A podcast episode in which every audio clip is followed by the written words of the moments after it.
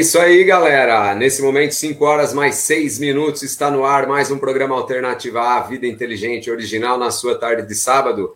Hoje a turma está quase toda aqui ao vivo, em 102,1 FM, pelo aplicativo da Rádio Universitária e, claro, em facebook.com/barra programa Alternativa A, recebendo um convidado muito especial. Daqui a pouco ele vai dar o boa tarde para você. Eu, eu, passo a bola agora, sem mais delongas, para o professor Alex. Alex, boa tarde, bem-vindo mais uma vez. Boa tarde, Glauco, boa tarde, PG, Henrique, nosso convidado, daqui a pouco será apresentado.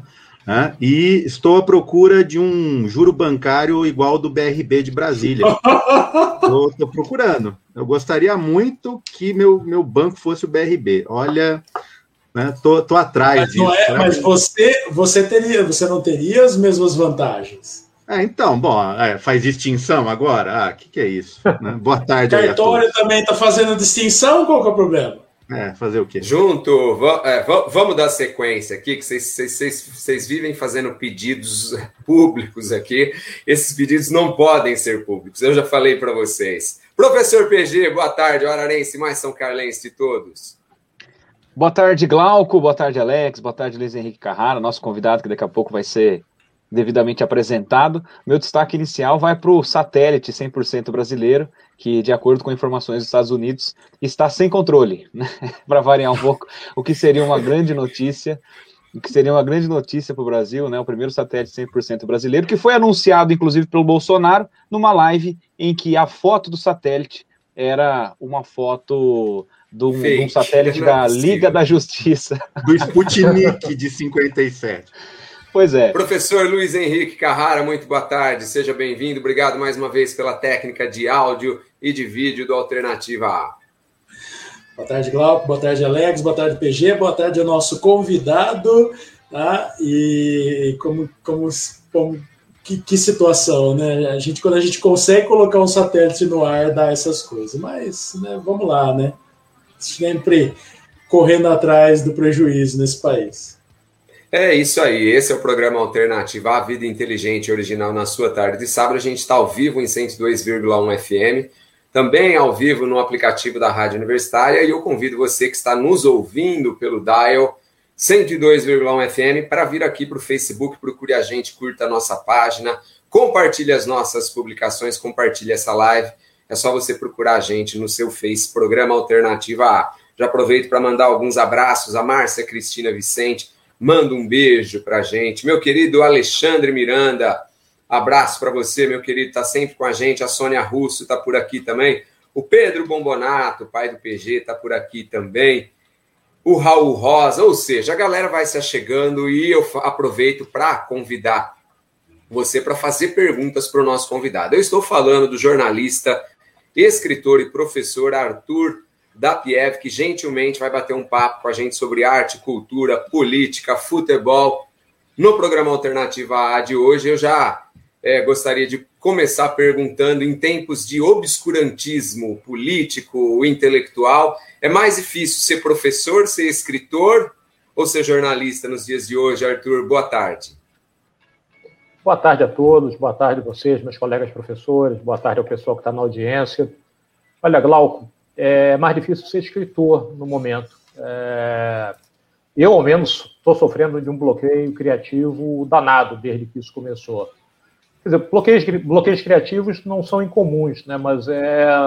tendo em vista o tipo de livro que eu estava começando a, a escrever, é, ficou muito difícil. Eu estava começando a escrever um romance policial é, é, o primeiro capítulo dele até foi publicado numa, numa antologia, já tem algum tempo.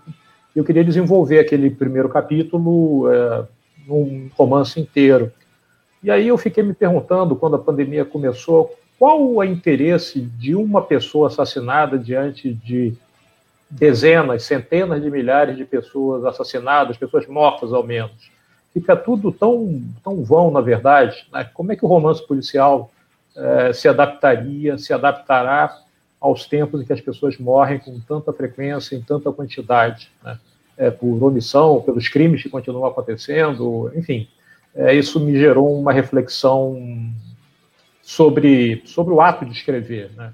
Ao menos para escrever ficção nesse momento, para mim, está é, difícil. está tentando vislumbrar uma maneira ou de retomar esse romance ou de alguma outra coisa. Só que, como a gente frequentemente diz no Brasil, a realidade supera a ficção em muitos aspectos. Então, fica, fiquei travado, estou travado nesse ponto. Nesse momento tem sido bem mais difícil.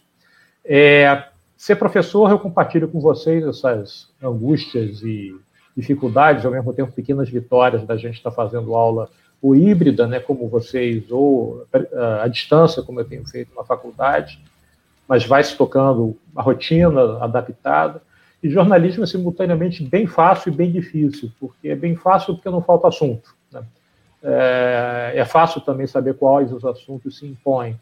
E difícil porque os assuntos são, sobretudo, assuntos pesados. E aí, ao final de uma semana de trabalho, como os, colegas meus dizem, eles só querem ir para casa, deitar no sofá e ficar em posição fetal vendo desenho animado, alguma coisa assim que não é, que não exija nada do cérebro ou do sentimento, mas que coloque num estado de torpor ali, porque a barra é muito pesada. Né?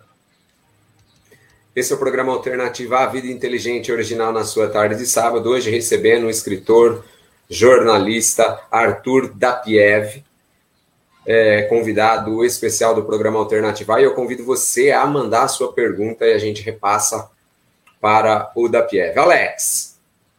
Bom, antes de mais nada, novamente agradecer o Dapiev pela participação. É, e e é, nisso, é, nesse ponto que você tocou, né, na, nas agruras e na, nas coisas que a gente vem assistindo e passando desde o ano passado, né, em relação à pandemia, Fica complicado é, falar, escrever, né? Você, durante mais de 20 anos, escreveu no Globo sobre música, sobre né, cinema. É, é, fica difícil falar sobre um disco, falar sobre um filme em meio a tudo isso, ou, ou ainda há, da sua parte, né? É, vontade ainda ou de escrever alguma coisa sobre música e sobre, sobre cinema? É, boa tarde, Alex. Eu agradeço não me lembro se na, na, na, minha primeira fala eu agradeci o convite de vocês. Né? Muito obrigado pelo convite, em particular. É, porque o Alex foi o mensageiro, né? então é, obrigado a vocês por tarem, terem me convidado para conversar aqui.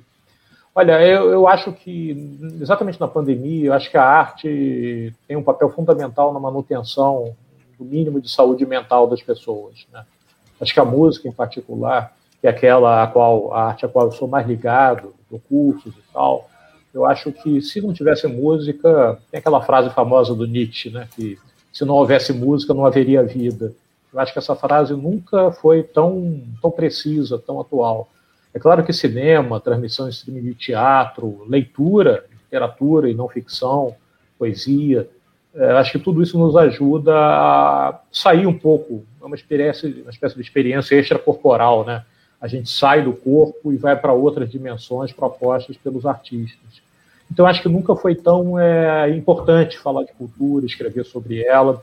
Agora, dependendo de onde você está fazendo isso, o espaço da cultura pode estar tá sendo também é, empurrado para fora. A cultura pode estar tá sendo empurrada para fora do espaço exatamente pela profusão de acontecimentos no mundo da política e da medicina sanitária. Né? Você mencionou uh, a coluna que eu tive no Globo durante 25 anos lá é um espaço que eu tinha garantido escrever sobre o que eu quisesse. Podia ser sobre política, podia ser sobre futebol ou sobre o Botafogo, que são duas coisas que não se confundem, tem futebol e Botafogo. É, podia ser sobre qualquer coisa. Mas, sobretudo, quando começou a crise política, eu pensei assim, eu estou escrevendo num caderno de cultura. Eu vou continuar escrevendo sobre cultura. É porque a tentação, o desejo é de escrever sobre política. E aí quase todos os colunistas do caderno de cultura começaram a escrever sobre política. Né? É, eu já fui, inclusive, editor de política, não tenho nada contra o jornalismo político. Mas eu pensava, estou escrevendo um caderno de cultura, se eu tirar a cultura até daqui, para onde ela irá? Ao mesmo tempo, se você está trabalhando num programa de interesse geral, né, se você é comentarista né, do Estúdio I da Globo News, é, a gente, eu, Arthur Chechel, Sandra Kogut, a gente propõe pauta de cultura o tempo inteiro. Às vezes elas estão prontas, editadas, estão prontas para ir ar e reservadas até para finalizar o programa numa pegada um pouquinho mais otimista, ou ao menos desanuviar um pouco o ambiente. Mas tem sempre alguma porcaria acontecendo de grave em algum lugar, e aí essas pautas vão caindo, elas vão ficando fora do jornal e nem todas conseguem sobreviver para a edição seguinte.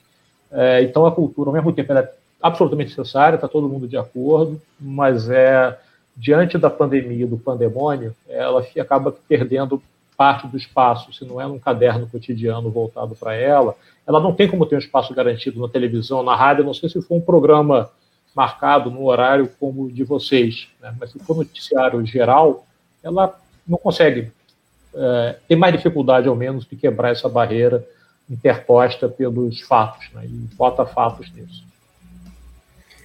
Esse é o programa Alternativa. A gente está recebendo o Arthur da Pieve, professor, escritor e jornalista, falando um pouco sobre a profissão de jornalista, a profissão de escritor, as dificuldades dessas profissões e também falando sobre a figura da cultura em tempos em que as notícias políticas a ela se sobrepõem. Professor Pedro Guilherme, o senhor está mais grisalho ou é iluminação? É, na verdade, eu voltei a estar tá mais grisalho, né? Eu, nessa pandemia, eu me aventurei a pintar o cabelo.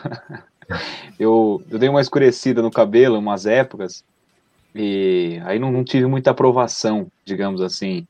É, própria também, e, também, e, também, e também conjugal, digamos assim. Não, Não se preocupe, ninguém vai te julgar por cabelo aqui nesse grupo. brincadeira. Mas aí eu, eu, acabei querendo voltar ao grisalho, porque dizem que tá na moda, né? O, o platinar, tem gente que tá, tá clareando de maneira artificial, o meu já, já é meio branco, então, então vamos deixar como tá. O, o da Pieve, você falou na, na, sua, na, sua, na sua entrada, na sua apresentação, né, sobre, é, aproveitando a pergunta do, do Glauco, sobre a questão do jornalismo, é, e a minha pergunta para você é muito, muito objetiva.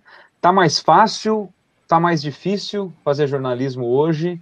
E eu não estou falando só é, por causa da pandemia, estou falando tudo, assim, questões tecnológicas, é, ou não dá para medir é, de maneira qualitativa, assim, nessas palavras, mais fácil ou mais difícil? Uhum. Boa tarde, PG. É, olha, eu acho que é, a gente ainda vai ter que avaliar o trabalho do jornalismo nesse tempo. Mas o que eu, o que eu percebo, ao menos é minha sensação, é que o jornalismo voltou a mostrar, o jornalismo profissional voltou a mostrar porque ele é importante. Né? Porque no meio de tanta desinformação circulando na internet, grupo de WhatsApp, etc., houve um refluxo de boa parte do público para o jornalismo profissional. Né? Jornalismo profissional entrevistando epidemiologistas, imunologistas, pneumologistas, é, falando da Organização Mundial da Saúde. Eu acho que isso deu um, enfim, reativou, deu, fez um afago na autoestima do jornalismo, é, que está até subentendido na sua pergunta, andava em baixa, porque as pessoas achavam que se informavam por redes sociais. Depende do que você lê na rede social. A rede social pode ser um, um celeiro de fake news, mas se você segue as pessoas certas, você sabe filtrar as coisas que você lê, é claro que ela é importantíssima.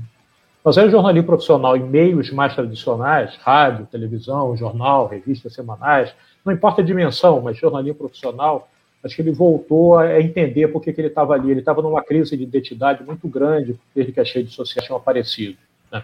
E, ao mesmo tempo, uma revolta contra o fato de que boa parte do que circula como informação nas redes sociais é produzida pelo jornalismo profissional e essas grandes plataformas elas não pagam o jornalista profissional, não pagam as empresas. Isso está mudando, né? Austrália, Europa estão começando a cobrar os Googles da vida, porque senão fica muito fácil, né? Você vende aquilo que você não faz, você apenas usa um algoritmo para é, veicular o trabalho feito por outras pessoas.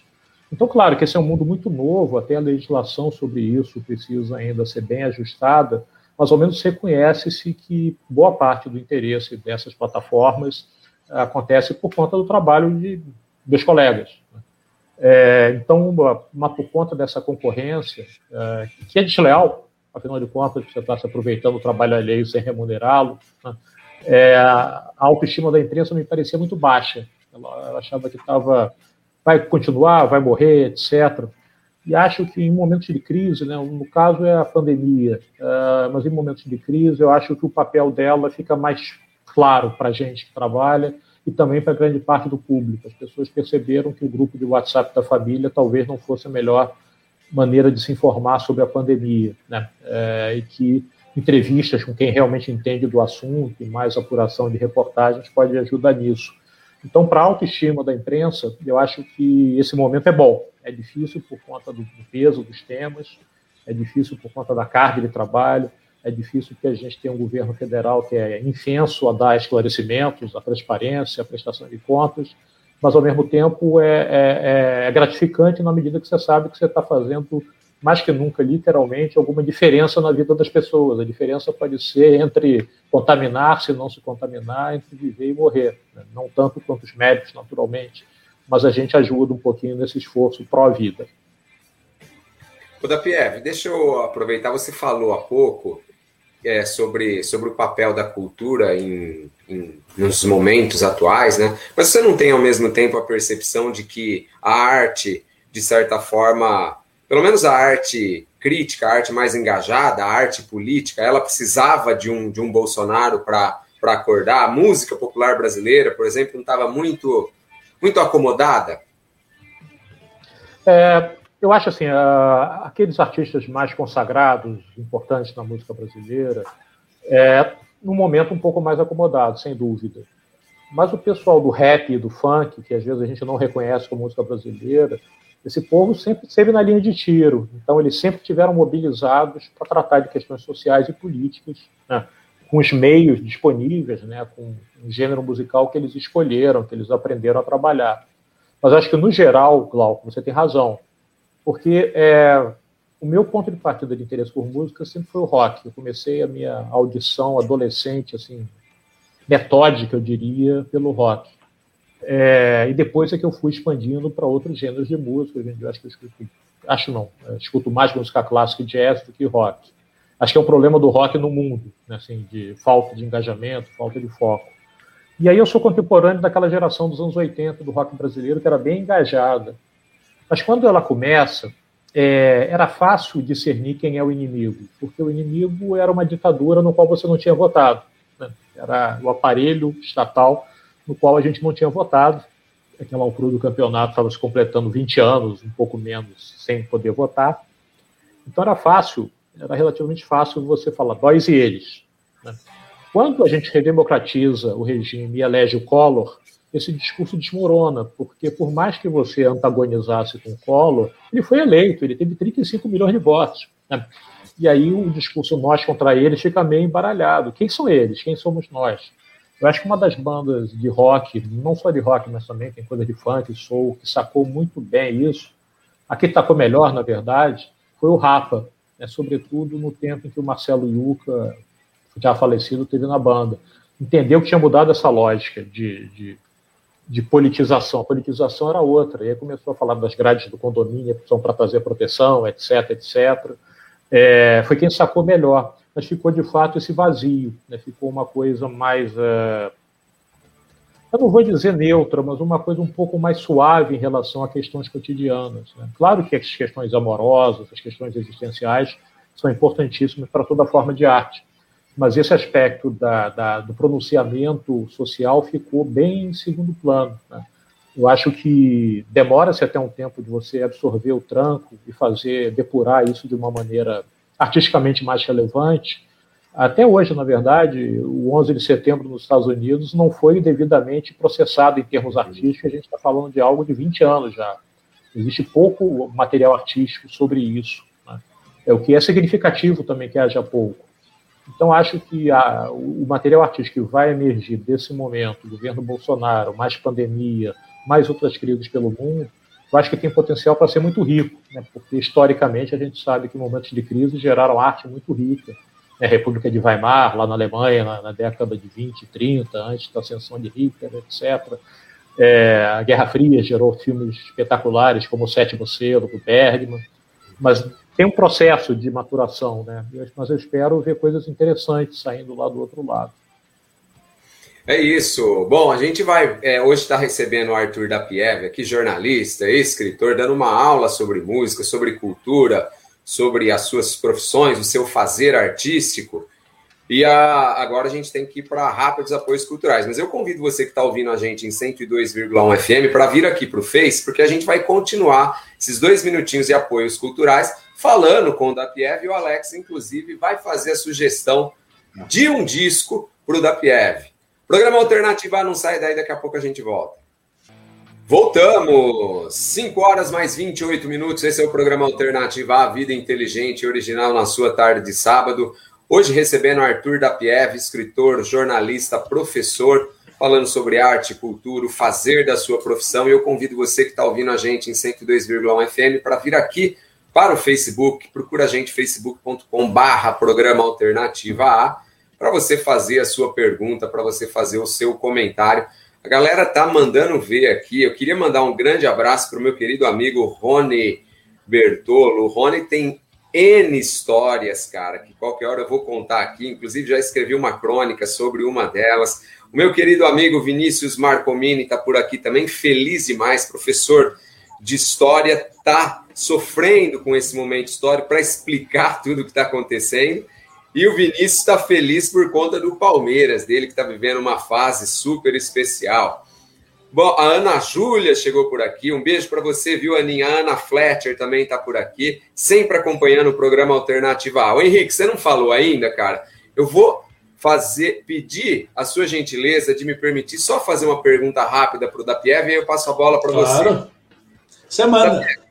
Essa semana eu vi é, um comentário seu que me chamou bastante a atenção no Estúdio I, cara. Você falando sobre um certo sadismo que você sente no presidente da República, cara. Eu queria te perguntar se você acha que esse sadismo é algo é, deliberado, é, racional, se, se ter o mau caratismo ou se é, de repente, um projeto de governo.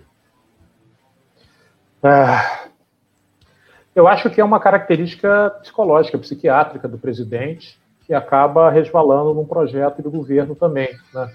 É, não é surpreendente na medida de um cidadão que sempre apoiou a ditadura, né? ainda toda oportunidade que tem faz a, a, a, louvação da ditadura, que é uma coisa sádica, né? por definição. Então não é surpreendente isso, no final das contas, né? que haja traços fortes de sadismo em relação ao presidente da República. Eu acho que há um projeto de poder, mas é um projeto de poder que não, não é uma coisa muito organizada. Né? É, haja visto o fato de que é o poder pelo poder, o, ele não consegue tomar medidas, as medidas são medidas nas áreas de costumes, que acabam esbarrando no Congresso, etc. Não que esse projeto de poder não possa ser implementado, mas acho que não há racionalidade o bastante para a implementação. Acho que é uma coisa meio instintiva, muito visceral. Ele não consegue não sentir prazer com as pessoas é, sofrendo.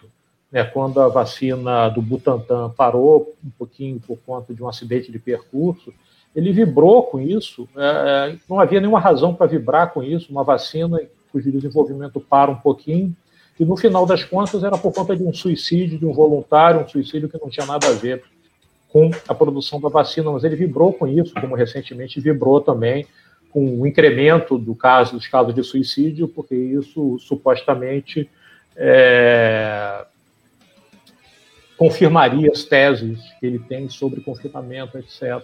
Então, acho que é mais forte do que ele. Né? Acho que é mais forte do que ele. É uma condição psiquiátrica. Na verdade, um amigo meu que faleceu nessa, nessa pandemia, e vocês conhecem ele, a obra dele, Aldir Blanc. Aldir Blanc, além de compositor, era psiquiatra também, trabalhou como psiquiatra. E aí, muito antes de, dessas coisas todas virem à tona, quer dizer, já se conhecia a trajetória política do presidente da República, o Aldir matou no peito e chutou a gol, falou, isso é sadismo, isso é uma questão de, de é, psicopatia borderline, está ali na, na fronteira da psicopatia. E aí ele falou isso, ele deu o veredito lá atrás, antes até da gente ver a pandemia que acabaria matando o próprio Aldir entrar em cena. Né? Isso já estava na, na cabeça de muita gente antes mesmo dessa, dessa exibição, desses sinais exteriores muito eloquentes de ter prazer em ver as pessoas sofrerem, né? descartar a ciência, descartar o que a gente aprende com a medicina, com a ciência, enfim, o bom senso. Então, acho que tem mais a ver, voltando ao início da tua pergunta, Glauco, acho que tem mais a ver com o traço psiquiátrico do presidente. acho que o perfil psicopatológico dele aponta nessa direção, uma coisa de gostar de ver os outros sofrerem. Luiz Henrique Carrara, a bola está contigo. Da PF, boa tarde mais uma vez. É, eu, eu fui professor de geografia né, durante vários anos, né, junto com, com, com os outros membros desse programa, né, e hoje não sou mais, eu trabalho com tecnologia, tá? e trabalho também em um hospital universitário. Então, eu tenho um, um, um pé na geografia, um pé na tecnologia e hoje um pé também numa área que está sendo muito, né, uma, muito, muito prejudicada, principalmente pelas fake news, né, que você citou no bloco passado, tá? É, eu, tenho, eu tenho duas perguntas, tá, que eu queria transformar, talvez você pegue o gancho aí, né, de duas coisas, né, é, você consiga transformar isso numa resposta só. É, eu gostaria de saber, é, eu como trabalho com tecnologia, né, e monitoro, assim, pelo, assim, extraoficialmente na minha cabeça, eu monitoro as redes sociais. Eu queria saber se você tem a noção de quando houve essa virada tá, para um mundo de fake news, tá? se você consegue né, definir onde, se foi num período eleitoral, enfim. E, e, eu queria fazer junto com isso uma provocação, já que você citou bastante isso. É, o que você vê hoje de comparação da ditadura, do período da ditadura com o período de hoje. O que tem de igual e o que não tem de igual entre os dois períodos? Uhum. Olha, Henrique, boa tarde. É, acho que eu vou conseguir só. Uh, talvez eu consiga fazer um link no meio do caminho entre uma resposta e outra. É, eu trabalhei no, no, começo do século num site chamado Nopon. Era o início do jornalismo na internet. É, o site contava com colaboradores que escreviam para vários jornais e se reuniam nesse No Ponto. E a gente tinha, naquele período, na verdade, desde o começo, meados ali da década de 90, a gente tinha esperança de que a internet fosse ser um espaço de compartilhamento de conhecimento, uma coisa democrática de compartilhamento de conhecimento. E ela é, desde que você saiba usar, né? desde que você saiba onde procurar mas ela se tornou também um, uma placa de Petri de vírus, né? Ela virou uma, ela virou um, uma coisa pesada ali de desinformação, de contra-informação, de ódio, né? De em vez de colocar instrumento de poder, né? Instrumento de poder vindo, sei lá de onde, né? Então é, é frustrante ver a internet deixando de ter o caráter que era libertário, me parecia lá nos primórdios dela, né? uh, e virando algo, por um lado, dominado por grandes corporações, né, essas corporações que a gente mencionou no bloco passado, e, por outro lado, também com essa, esse chão da fábrica ali de fake news, de milícias digitais, etc. É, eu não sei precisar o momento em que houve essa virada, mas essa virada foi pensada a partir de casos na Europa, de como você podia mudar o rumo do discurso público com algumas intromissões, com algumas intervenções no discurso feito na internet. Né? Foi um italiano, que eu não me lembro o nome, que sacou isso e ele não estava trabalhando com política, ele trabalhava com uma fábrica, mas ele entendeu o, o, o desvio que ele podia fazer. É, isso acabou facilitando o discurso de ódio? E o discurso de ódio acabou desabando no nosso momento. É, eu acho que há mais diferenças ainda do que semelhanças entre o período da ditadura militar e o, o nosso momento. Nós votamos nos nossos representantes, uh, nós temos voz, o parlamento ainda é livre, você tem instituições, é, o STF funcionando, você tem várias coisas, mas tem uma política, e talvez seja uma, algo mais racional, Glauco, em relação à política, de você ir cerceando esses aspectos. Né? É, eu acho que a principal diferença, que me parece, é a seguinte: é, na memória que eu tenho do período ditatorial, não havia, ah, havia uma violência política pesada, mas não havia um obscurantismo científico, não havia um obscurantismo na área de costumes tão pesado quanto a gente tem hoje, embora tivesse, sim, é, censura federal, por exemplo. Mas não eram questões, o governo, os governos militares não eram contra a ciência, pelo contrário, a tradição do, das Forças Armadas era positivista, era uma coisa de, é, é, de enfim, de conhecimento. Né? Há institutos de ensino militares excepcionais, como o IME, como o ITA, era essa a história. Essa pauta tipo, ultraconservadora de costumes é uma aquisição mais recente. E eu acho ela igualmente preocupante quanto às questões mais claras assim, de cerceamento à democracia e à liberdade eu acho que muitos de vocês que estão aí nos ouvindo assistiram ou tomaram conhecimento. Na verdade, é um livro né, que inspirou a série O Conto da Aya, né, é da Margaret. É, aquilo é um assustador, porque você vê o caminho que as coisas podem seguir se um grupo ultra é, estrito, fundamentalista religioso cristão, e isso vale para fundamentalista religioso judaico, muçulmano, budista, que for, tomasse o poder em parte dos Estados Unidos. Né? Como parecia estar tá se chegando esse momento durante os quatro anos do, da presidência do Trump. Então, essa, essa, essa, esse cerceamento no nível interpessoal, eu acho ele muito preocupante. Né? Então, assim, eu acho diferente, mas eu não acho necessariamente menos preocupante. Eu acho que os estratagemas são outros. Né? O que muitos pensadores dizem é que eh, o golpe clássico saiu de moda. É possível você ir cerceando liberdades, etc., por dentro da democracia e até, eventualmente, manter uma casca de democracia, é, mas sem, na verdade, exercê-la. É, eu acho que, na verdade, a sua pergunta, ela faz, as duas perguntas, elas são realmente interligadas, porque sem esse, essa virada na maré na internet, esse momento não teria sido possível.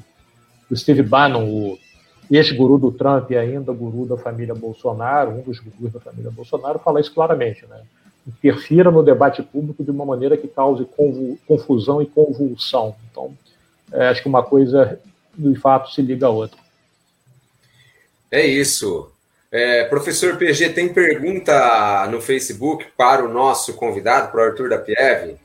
Tem pergunta, tá inclusive na tela para quem está acompanhando pelo Facebook. Lógico, quem está quem tá acompanhando a gente pelo 102,1 da Universitária, tá só pelo áudio, né? A pergunta do Rony é, é no meio de tanta desgraça pela pandemia, não dá para achar nada de bom ou de humor para aliviar essa barra? É, na verdade, a minha pergunta iria nesse sentido também. O que que o, o, que que o DAPIEV assiste ou acompanha ou lê que esteja fora de qualquer pesquisa que você faça assim para algum trabalho, para alguma alguma biografia, enfim, o que, que você tem visto de série, de, de filme? Uhum.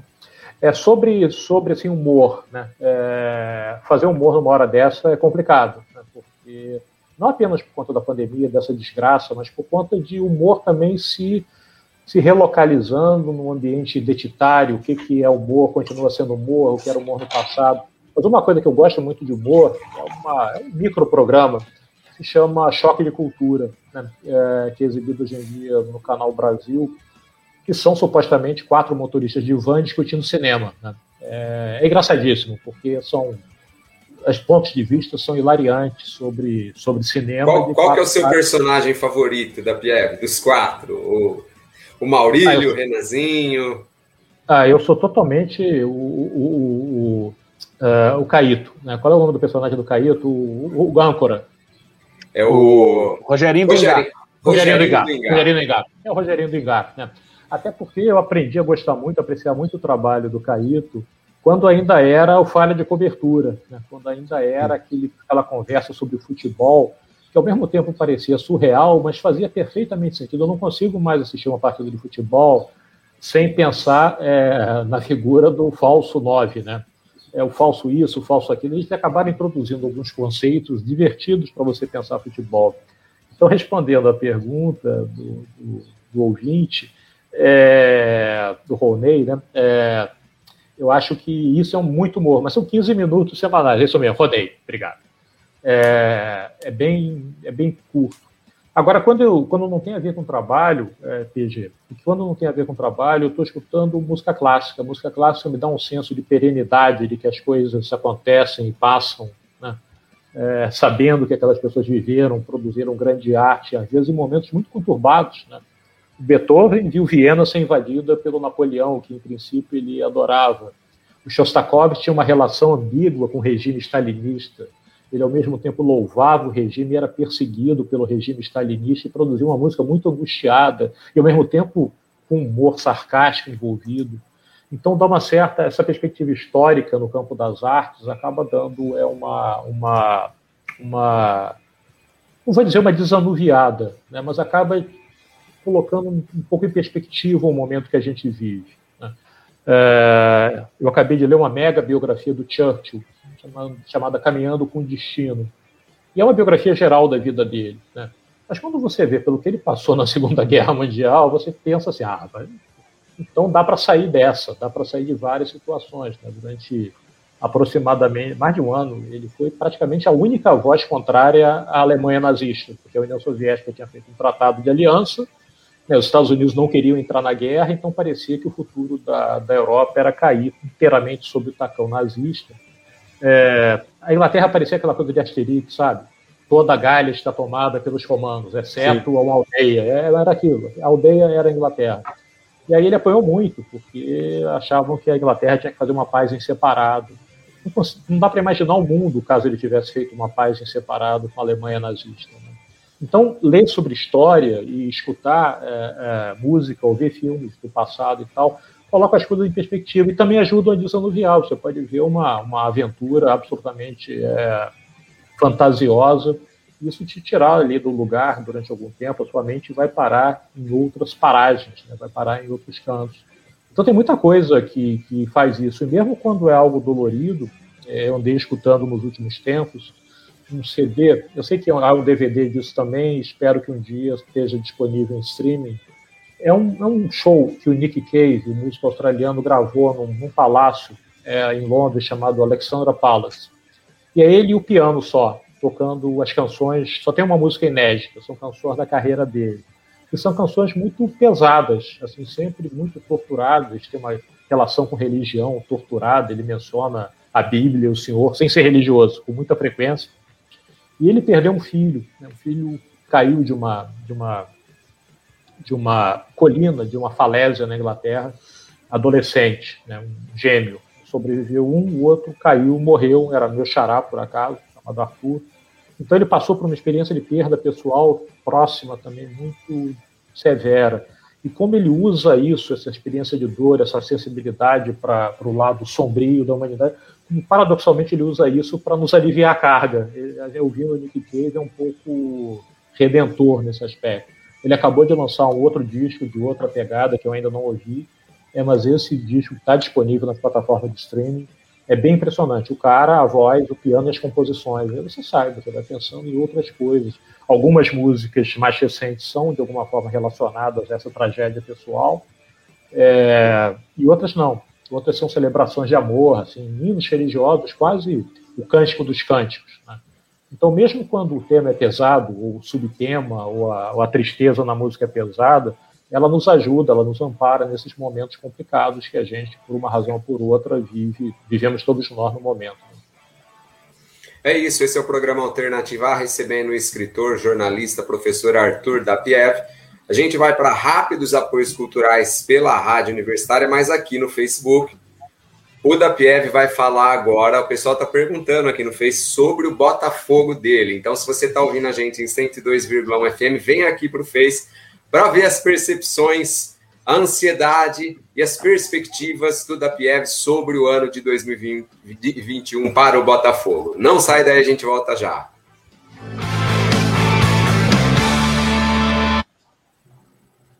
Só vou ver se está chovendo aqui dentro do quarto. o da Pierre, não sobe o Botafogo esse ano? Você crava? Uh, olha, eu acho que não. Né? Cravar é sempre, é sempre muito, muito arriscado, né? Porque alguém grava e fala, ah, o Botafogo, o Botafogo falou que não ia subir, é campeão da Série B com louvor, com 10 rodadas antecipadas. Eu adoraria queimar a língua, cravar e queimar a língua. Mas acho muito pouco provável.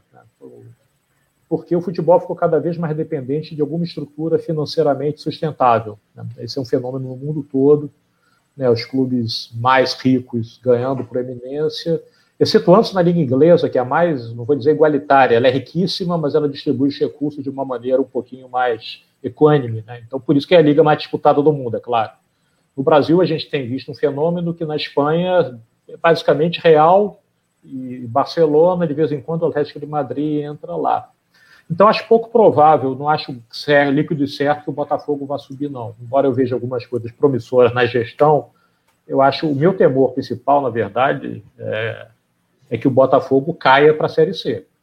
Porque se ele continuar o ano de 2020 jogando da maneira que ele terminou, perdão, a gente está confundindo os anos, que ele terminou 2020 iniciou 2021, é, ele vai cair porque eu assisto jogos da Série B também com frequência, e o Botafogo não tinha nível para se manter na Série B na, na, na disputa passada. Mesmo clubes, alguns clubes que foram rebaixados na Série B jogavam melhor que o Botafogo. Maravilha.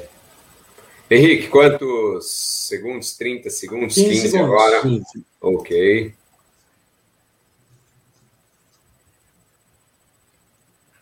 voltamos com mais Alternativa A. Voltamos. Nesse momento são quase 10 para 6. Esse é o programa Alternativa A Vida Inteligente Original na sua tarde de sábado, ao vivo em 102,1 FM, pelo aplicativo da Rádio Universitária e para o mundo no Facebook, em facebook.com/barra programa Alternativa. Hoje recebendo o jornalista, escritor e professor Arthur da Pierre. Antes de passar a bola para o Alex, o Alex falou pouco no segundo bloco. O da Pierre, você acha que a mídia também tem que fazer uma meia-culpa sobre o 2016, sobre a forma como o impeachment da presidente Dilma foi tratada, ou, ou você acha que o fenômeno Bolsonaro não passa especificamente pela mídia, e sim por equívocos do próprio governo do PT? Eu acho que passa mais pela realidade da economia, né? Eu acho que a mídia não tem essa importância toda que se acredita a ela nesses momentos. Até porque ela não é monolítica, né? É, seria um erro achar que ela é monolítica, que ela pensa da mesma maneira, que ela reage da mesma maneira. Se você lê a Folha de São Paulo, o Estado de São Paulo, você percebe que são diferentes os pontos de vista sobre a realidade. Né? Então há cisões dentro disso. Eu acho que acho que a autocrítica que a mídia deve fazer é ter é, embarcado muito na, numa pureza absoluta de idear da Lava Jato. Eu acho que isso é uma coisa que a gente comprou muito a versão da Lava Jato. Não significa que a Lava Jato tenha sido uma ficção, não. Ninguém devolve bilhões de reais para a Petrobras se esses milhões não tivessem sido desviados. Né? Mas uma certa. Na verdade, é um traço, né? A gente precisa de um herói, de um herói de capa, o sujeito que se veste de preto, que por acaso é um juiz em Curitiba. A gente, de vez em quando, é, é, elege esse tipo de pessoa. O próprio Bolsonaro é meio um fruto desse nosso sebastianismo muito arraigado, alguém que vai salvar. Então é uma coisa muito complexa, Glauco, passa pela, por essa, essa, essa santificação é, da, do Sérgio Moro em particular, né? e ele foi o primeiro a dizer, antes de assumir um cargo no governo, se um dia for para o governo, meu trabalho como juiz vai ficar subjúdice. E realmente, ele tem todo, tinha toda a razão nisso, toda razão. Né? Passa a ser revisto o trabalho dele, passa pela gestão da economia no governo da Dilma, que foi complicadíssimo, né? a recessão naquele período foi muito barra pesada, passa pelas articulações do Centrão representados pelo Temer, passa pelo Trump nos Estados Unidos, essa não é uma coisa que possa ficar é, fora, e acho que passa até antes de 2016, Glauco, acho que passa por, acho que ninguém entendeu 2013, as manifestações de 2013, eu acho que ninguém entendeu quando eu falo ninguém, assim, nem a direita nem a esquerda entenderam, né? a direita se aproveitou daquilo, mas ela não entendeu também o que era aquilo. Porque todo mundo fazia uma leitura, me parecia, que era exatamente dicotômica. Eu achava engraçado assim, que a esquerda achava que 2013 era uma manifestação da direita, e a direita achava que 2013 era uma manifestação da esquerda. É, e na verdade não era nada disso. Era uma, era, era, começou absolutamente a partidária, as primeiras bandeiras de partido a surgir em manifestações foram escorraçadas nas manifestações era uma coisa muito mais imediata, que era querer o padrão FIFA né, para é, a vida, para o transporte, etc. É, a FIFA fazendo imposições, como o FMI fazia no passado, né, a FIFA era o novo FMI. Né? É, e, ao mesmo tempo, eu acho que parte das reivindicações de 2013, e eu digo isso porque ninguém entendeu, porque eu vi tanto deputados de direita esperneando, quanto gente da esquerda também, sem entender muito bem o que aquilo fazia e passa nesse cadinho todo o assassinato da Marielle, que eu acho muito sintomático é, do momento histórico, né?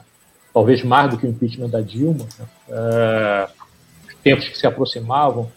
É, ninguém entendeu muito aquele 2013. Assim, e eu achava que é, parte das reivindicações de 2013 nasciam do fato de que, por conta do bom momento da economia ainda no governo Lula e no começo do governo Dilma, é, mais gente chega ao exterior e aí, como era uma manifestação de classe média, se comparava o tipo de serviço público que era oferecido no exterior com o tipo de serviço público, a qualidade de serviço que era oferecido aqui. Então se pegava muito a transporte. Eu não acho casual que as manifestações tenham começado por conta dos centavos no município de São Paulo, né, capital. Porque transporte é uma deficiência muito séria nossa, né, dominada por empresas, as pessoas ainda anteontem no Rio tinha umas fotos pavorosas de pessoas socadas dentro de um BRT, né, que a, promiscuidade entre o poder público e as empresas de ônibus são é, histórica, é uma desgraça para a cidade. Então, são causas muito complexas que nos levaram até o presente. Né? É, acho que como toda depuração histórica, demora-se um tempo a perceber. Mas acho que na raiz dela está 2013. Né? 2013 de não ter sido feita ali uma meia-culpa da classe política e da classe jornalística também, porque aí cobria-se muito como se fosse uma ação de vândalos. É, é claro que vândalos estavam lá, talvez até infiltrados, né, para criar um tipo de confusão que não era, não estava na nascente das, das manifestações. Então, acho que 2013 tem que ser o ponto de partida para uma reflexão do Brasil. Já tem oito anos falar de 2013, né? é bem impressionante isso. Acho que a gente ainda não captou todas as dimensões daquelas manifestações ali que não eram na nascente partidária. Depois elas acabaram sendo é, cooptadas por manifestações de direita e acabaram dando o que deu. Mas originalmente não eram manifestações de direita, não eram manifestações ideológicas, eram manifestações cobrando uma, uma funcionalidade é, das instituições públicas, não só federais, mas também estaduais e municipais. Esse é Arthur da Pieve, escritor, professor, batendo um papo com o programa Alternativa. Alex, vamos lá, cara. Você falou pouco no segundo bloco. Bom, uh, da Pieve, queria voltar um pouco à questão uh, sobre música, né? É, dois livros, né, que eu, que eu inclusive tenho, seus, uh, um, um, que foi publicado em 95, né, do, do, sobre o rock brasileiro, né, o Brock ou BR Rock, como depende aí, uh, e um outro de 2019 que é do rock ao clássico, né, e, e, e, e olhando para os dois, as duas publicações e também pensando em algumas das suas colunas no Globo, né, é, e essa sua passagem, né, você falou, né, da sua formação com rock, né, punk e tudo mais, e depois indo mais para música clássica, né? É, ficou difícil encontrar alguma coisa nova no rock, né? Aí te levou essa migrar mais para música clássica, para o jazz, né? É, porque eu tenho essa sensação de eu também fico procurando algo novo nesse sentido, né?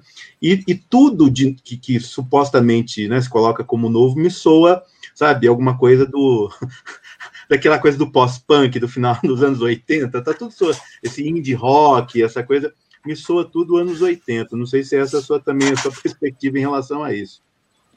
É essa mesma ideia, Alex. É, eu acho que eu também fico procurando coisas novas e, e, fui desistindo um pouco na medida em que pouca coisa nova realmente me satisfazia.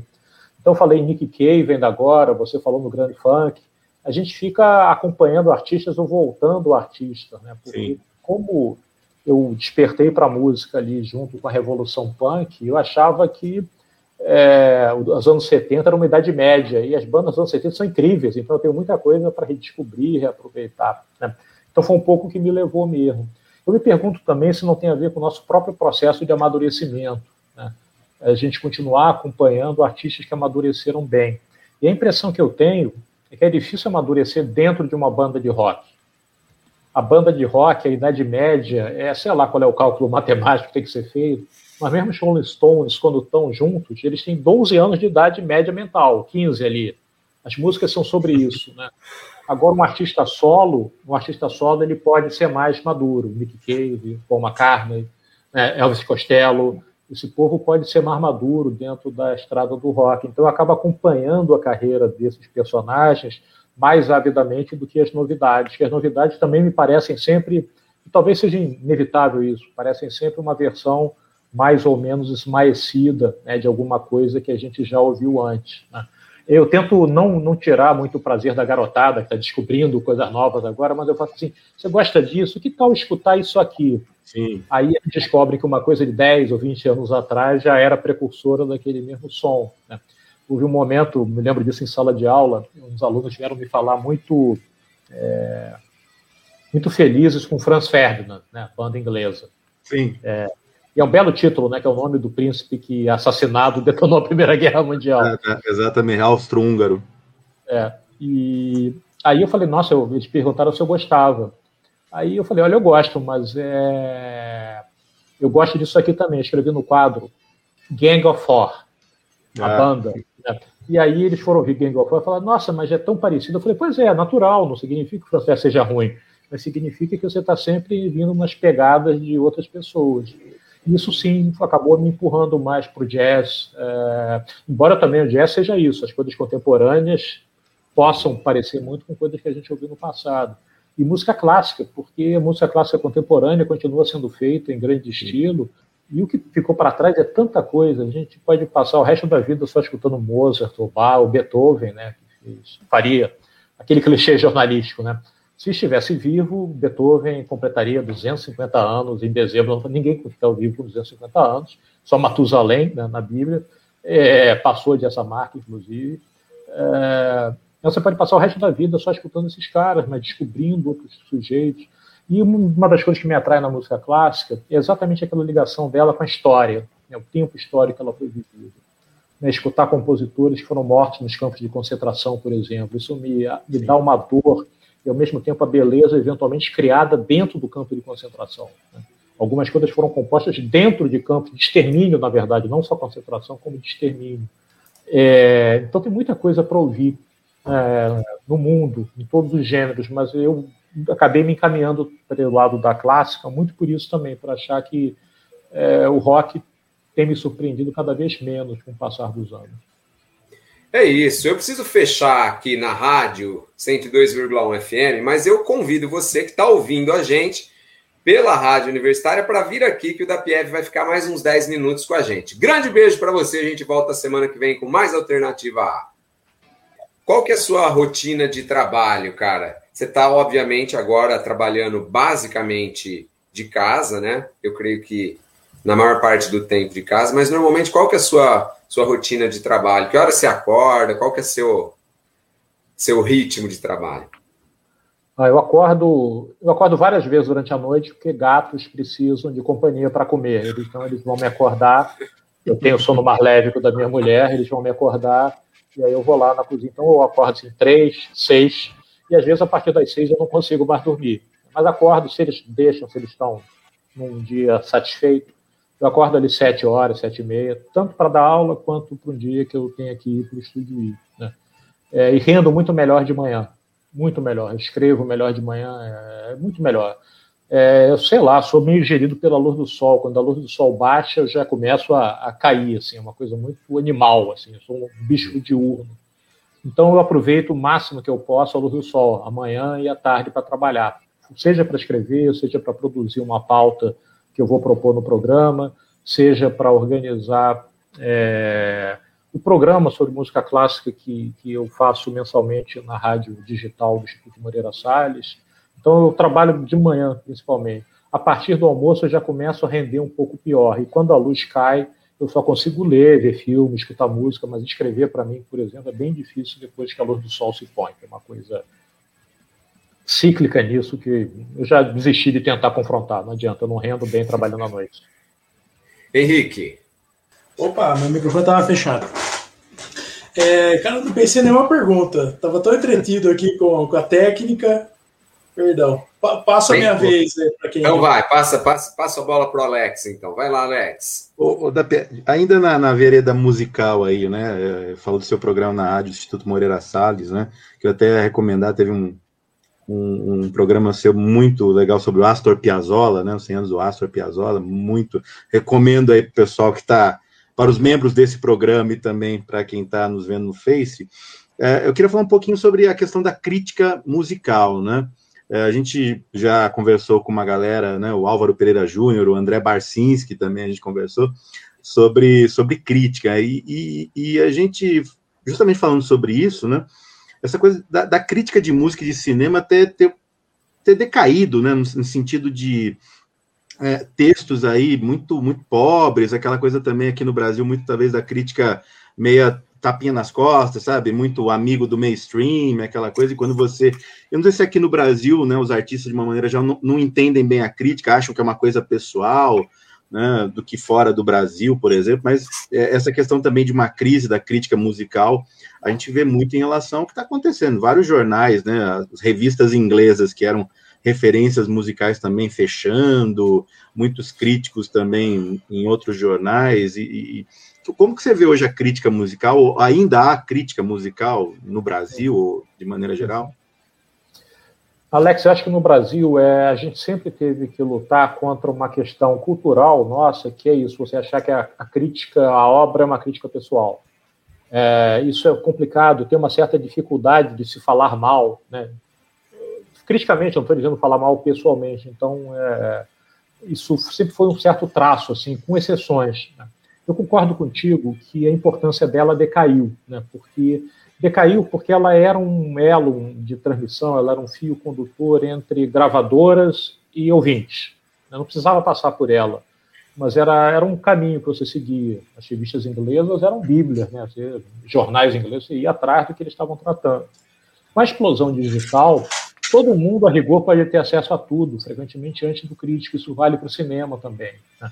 Além do que, a qualidade do trabalho dramatúrgico para televisão explodiu com a TV por assinatura. Né? Você tem a HBO fazendo coisas inacreditáveis, né? as produções são incríveis né? e são autossustentáveis por conta da assinatura. Então, eles podem rodar séries na Argentina, no Brasil, em Israel, e aquilo funciona muito bem. É, eu acho, então, que a crítica entrou num, num, num modo assim desespero, porque ela perdeu uma centralidade que ela tinha para ser uma indicadora de tendências, uma formadora de opinião. E ela acabou meio abdicando disso. E, na verdade, eu acho que exatamente no mundo onde você tem disponível, no Spotify da vida, tudo para escutar, me faz falta alguém que diga: escuta isso aqui, essa dica, vai lá, escuta aqui. Eu sinto falta disso. Porque a gente precisa de. Pode ser um amigo, pode ser um primo mais velho, alguém que nos, ajude a trocar figurinhas. Né? Mas a crítica mesmo meio que abdicou desse papel, ela achou que era desimportante e ponto. Na verdade, ela tinha que se ajustar isso de alguma forma. Mas eu concordo contigo, eu gosto de ler crítica musical, gosto de ler boas críticas cinematográficas, e ela foi se auto-esvaziando, ela acabou se, se, se subestimando também, me parece. Né? Então, não tem a qualidade que tinha quando eu era um estudante de jornalismo, pegava críticas enormes, densas, etc. Ela ficou muito mascadinha, muito pequena, o texto é muito pequeno, né? Você tem que fazer quase um haikai, né?